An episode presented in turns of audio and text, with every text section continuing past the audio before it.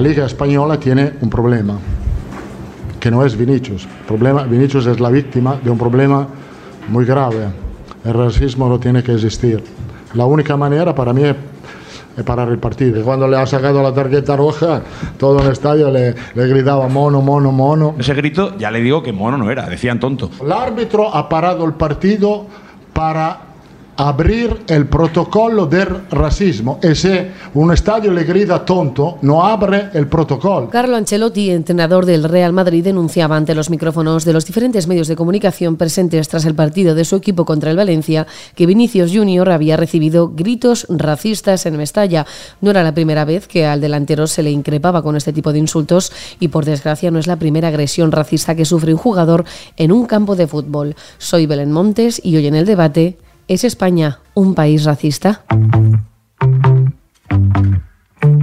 Hoy en el debate, el podcast diario del debate.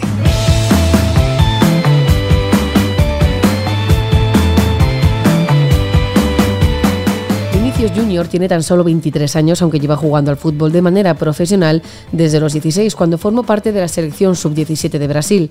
En el 2017 se hizo oficial su fichaje en el Real Madrid, aunque el primer año, el 2018, lo jugó en el Castilla.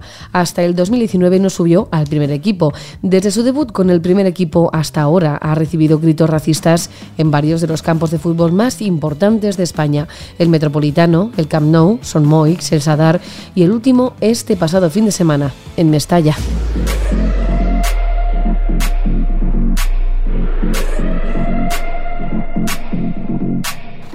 Hemos salido a la calle para preguntar a los ciudadanos si creen, en primer lugar, que en España hay racistas. Personas racistas hay en todo el mundo, así que como hay acá en España, deben haber en cualquier lado. Yo creo que sí, que todavía hay bastante. Bueno, por lo que veo, no solo por las últimas noticias del fútbol, sino en la propia calle, en el trato que se le da a los inmigrantes en, en las plantaciones, en los cultivos del sur, en Andalucía, eso lo conozco bien.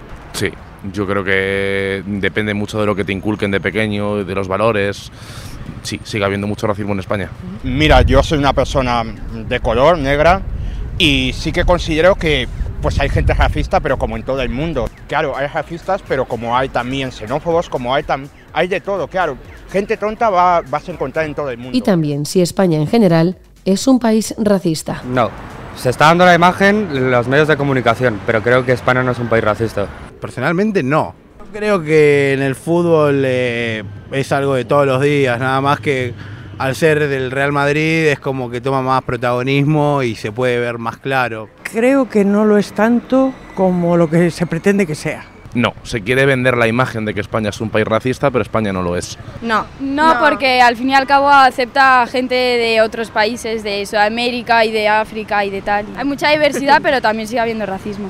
Para mí, España es uno de los países pues menos racistas que hay en el mundo, porque es que yo no he tenido ningún problema nunca. Carlo Ancelotti ha atacado la Liga Española y la tacha de racista. Vinicius también ha publicado su repulsa a los insultos que ha recibido a través de las redes sociales. Juan Carlos Jiménez Redondo, profesor de Sociología de la Universidad CEU San Pablo, ¿qué tal? ¿Cómo estás? ¿Qué tal? Muy buenas tardes. ¿Existe racismo en el fútbol? Existe racismo como existe en cualquier otro ámbito de la sociedad, eh, pero amplificado porque claro, en un estadio se meten 50, 60, 40 mil personas y la masa eh, hipertrofia estos, estos sentimientos, estos elementos absolutamente indeseables. ¿Por qué sigue siendo el color de la piel un motivo por el que recibir un insulto? En este caso yo creo que es una cuestión, eh, digamos, de, un odio casi visceral a un jugador. Eh, no se sabe muy bien por qué, porque es bueno, porque regatea de una forma muy extraña y eso le lleva al color de la piel, pero es evidente que eh, los negros, eh, eh, los blancos llamarán negro a los negros, y a los chinos les llaman el chino. Es decir, eso es un elemento casi, digamos, tan, tan, tan, tan, tan estructural dentro de todos los seres humanos que es difícil que es difícil erradicarlo. Eso solo se puede erradicar con, con educación y un campo de fútbol y con esa masa enfervorecida, pues la educación desaparece. ¿Hay forma de poner solución a este tipo de comportamientos? Dices que con la educación, pero ¿es posible? Sí, sí, claro que es posible. Primero, la educación, pero cuando hablamos siempre de que todo se soluciona con la educación, lo que queremos decir en realidad es que todo se puede solucionar dentro de muchos años. pero claro que se puede solucionar. Yo recuerdo hace muchos años que los campos de fútbol estaban infectados de eh, grupúsculos absolutamente vergonzosos. Y estos han desaparecido, claro que sí. Si la primera vez que eh, se, produjo esto, la sanción hubiera sido eh, como debía haber sido, evidentemente la sanción tiene un efecto disuasorio. Lo que pasa es que aquí la disuasión brilla por su brilla por su ausencia, porque básicamente a estos que les quitan el carnet de socio de un club y no puede entrar durante dos meses al estadio, bueno, pues eso en realidad no es una sanción. Eh, disuasoria. Eh, las sanciones eh, disuasorias son las sanciones que verdaderamente hacen daño y que llevan a los demás a pensar que esas actitudes son son reprobables. Comentabas que, no sirve de nada, ¿no? Entonces, expulsarles. Dicen que les van a expulsar de por vida a los que han proferido estos insultos. Mm. No sirve para nada. Hombre, mejor, mejor expulsarles de por vida que no hacer nada, eso es indudable. Es decir, pero que es una sanción que en el fondo no es tan ejemplarizante como para disuadir a la, a, otras personas de hacer lo mismo. Entre otras cosas porque normalmente la gente amparada en la masa se cree que a mí no me han observado. son completamente absurdos. No saben que, una cámara hoy es capaz de identificar a cualquiera en cualquier momento. Pero yo me refiero que sirve de poco porque ya ha habido casos eh, de este tipo a lo largo de los años y desde hace bastantes años. Entonces, si, si, de verdad las sanciones de retirar no sé cuánto tiempo el carnet de socio, no dejarle entrar en un estadio, pues fuera efectiva absolutamente, no se hubiera repetido. Lo que quiero decir es que esas son un tipo de sanciones posibles, pero que hay que multiplicarlos porque estamos ante un hecho extremadamente grave. Es la humillación permanente de una persona por el color de su piel. Y en este caso es la humillación absoluta y, multiplicada hasta el infinito de un jugador de 22 años, que es un niño. ¿Es España un país racista? No más que otros, ni menos que otros. No sé si he sido demasiado... Eh, si, puedes, desarrollarlo, Juan Carlos. Fíjate que yo no creo, no creo en realidad que podamos decir España es un país racista. Eh, pero que tiene actitudes racistas es indudable y que hay determinados sectores donde han idado eh, una cierta eh, percepción de que el insulto asociado al color de la piel multiplica el efecto negativo de este, de, este, de este insulto, sí. Igual que eh, cuando se hace un insulto, a la, a mujer, no se le dice, uy, qué, rara eres, no, todos sabemos lo que se le dice, por su condición de mujer. Quiero decir que hay eh, formas de, de, insultar que van asociadas a un, un, elemento de humillación extraordinariamente, ya sea por el color de la piel, por la orientación sexual, por el carácter de hombre, mujer, etcétera. Y eso es lo que debemos entre todos intentar erradicar lo antes posible. Pues Juan Carlos Jiménez Redondo, profesor de Sociología de la Universidad CEU San Pablo, muchísimas gracias. Un placer, como siempre. Algún día tenéis que poner una cámara solo enfocando a esa gente porque las barbaridades que podéis escuchar es una locura. O sea, yo estaba ahí primera parte, a mí me han dicho de todo, me han hecho gestos de todo. Al final eh, el, fútbol hoy en día se ha convertido en eh, voy al campo, insulto, en vez de animar y eso es un problema. Xavier Pastor es profesor de los estudios de Derecho y Ciencias Políticas de la UOC y experto en conflictología y mediación deportiva. Xavier, ¿qué tal? ¿Cómo estás? Pues muy bien, buenas tardes. Acabamos de escuchar al portero del Real Madrid, Courtois, decir que el fútbol se ha convertido en ir al campo a insultar en vez de, animar. ¿Coincides con esta afirmación? Eh, coincido en parte, no en todo. Yo diría que la gente va a los campos de fútbol a ver un espectáculo, a ver eh, un partido de fútbol, a ver una competición. Y seguramente el problema que tenemos hoy y que viene de lejos es en la manera que la gente entiende y, se manifiesta eh, respecto a la competición.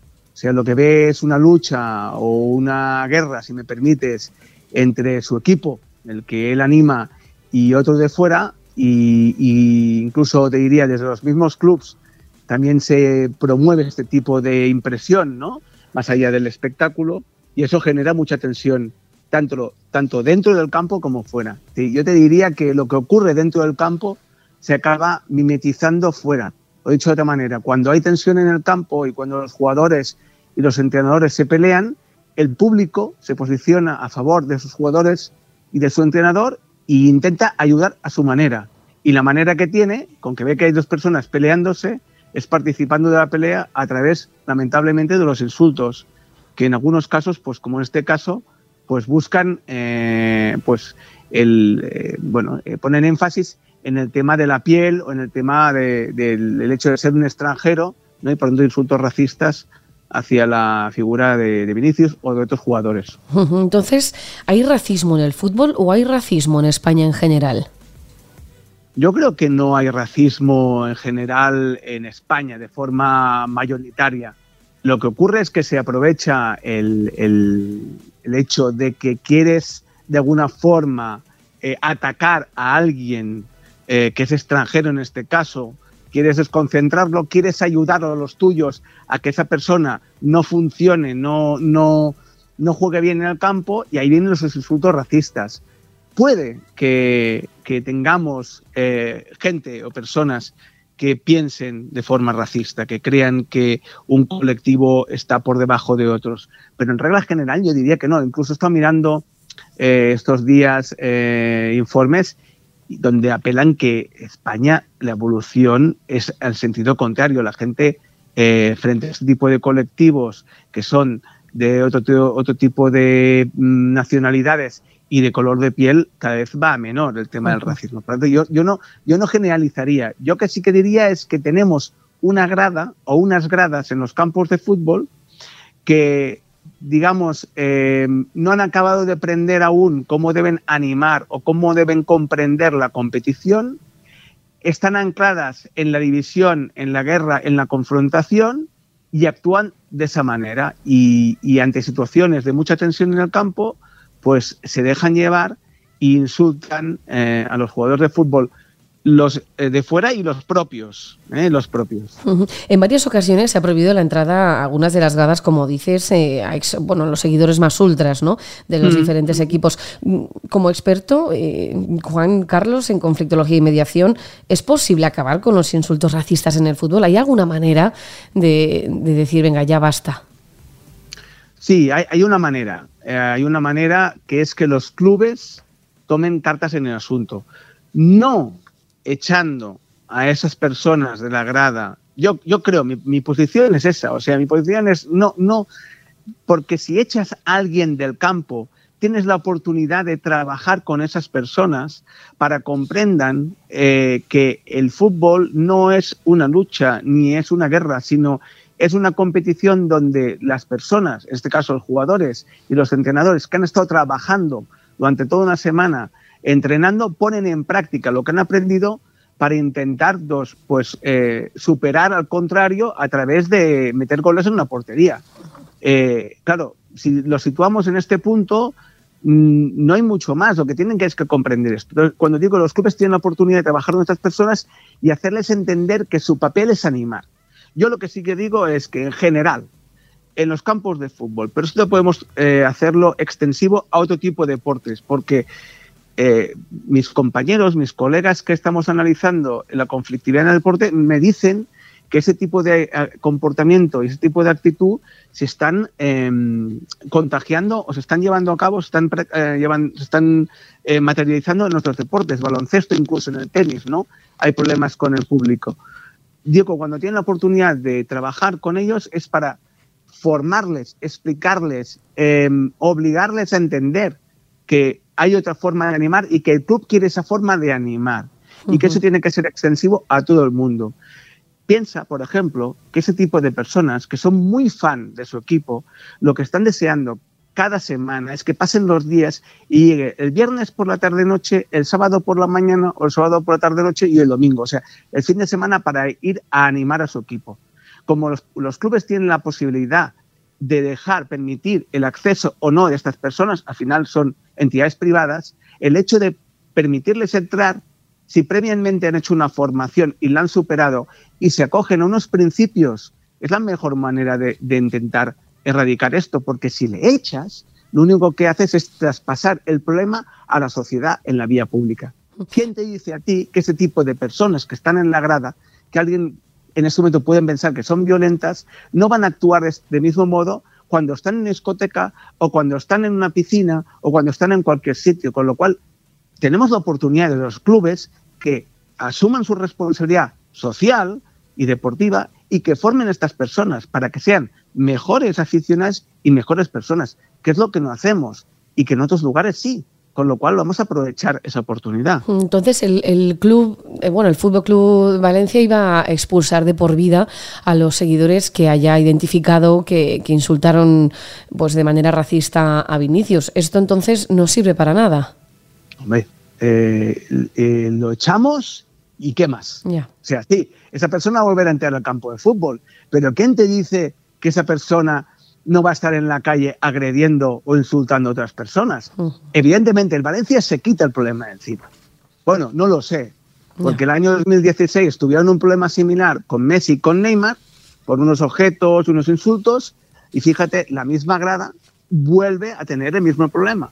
Si eso se lo hacemos extensivo a lo que pasó hace una semana en el campo del Español de Barcelona, fue la misma grada la que saltó al campo que eh, eh, inquirió insultos racistas a Iñaki Williams. O sea, al final, el problema es que no se trabaja con esas personas, se les permite. Y te diría más, en situaciones de conflicto, cuando las personas actúan de forma violenta, los demás, porque en el fondo se posicionan a favor, en contra de sus colores, en contra de los colores del equipo contrario, si tú escuchas algunas grabaciones de cuando saltan los jugadores al campo, ves que hay gente del público que los animan con lo cual se contagian de ese estado. Por si tú formas y tú de, alguna forma evitas, no permites que esa forma de animación, esa forma de comportarse se lleve en el campo, sino que se da otra, la otra, que es más respetuosa y que se, fundará en la animación, eh, cantando, exigiendo banderas, animando a los propios, esto acaba contagiando también a los demás, porque no es solo un problema de unas gradas en concreto, sino en los campos de fútbol en general, la gente metida en la masa, insulta, y ahí nadie se da cuenta quién ha sido, cuesta mucho, pero es que esto está pasando también desde hace mucho tiempo en el fútbol formativo, con padres y madres. Y eso sí que es un problema gordo, porque eso es lo que digamos el futuro, no lo que nos viene, ¿no? Los chicos estaban acostumbrando a jugar partidos de cadetes, infantiles y juveniles y ven que lo normal es insultar y ser insultado. Y eso es lo que no, no podemos permitir. La única forma de hacerlo es cambiándolo cambiándolo y aprovechando la fuerza que tiene el deporte, en este caso el fútbol. Pues Xavi Pastor, profesor de los estudios de Derecho y Ciencias Políticas de la UOC y experto en conflictología y mediación deportiva. Muchísimas gracias por este análisis. A ti.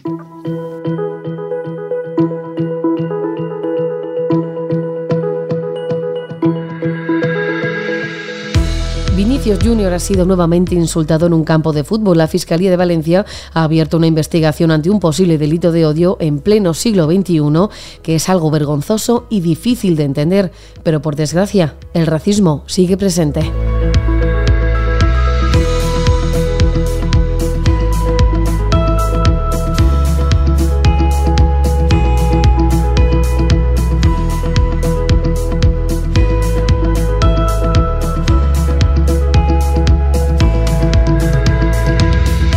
Puedes escuchar este podcast en eldebate.com y en las principales plataformas de audio. Recibe un saludo de quien te habla, Belén Montes. Gracias por estar al otro lado.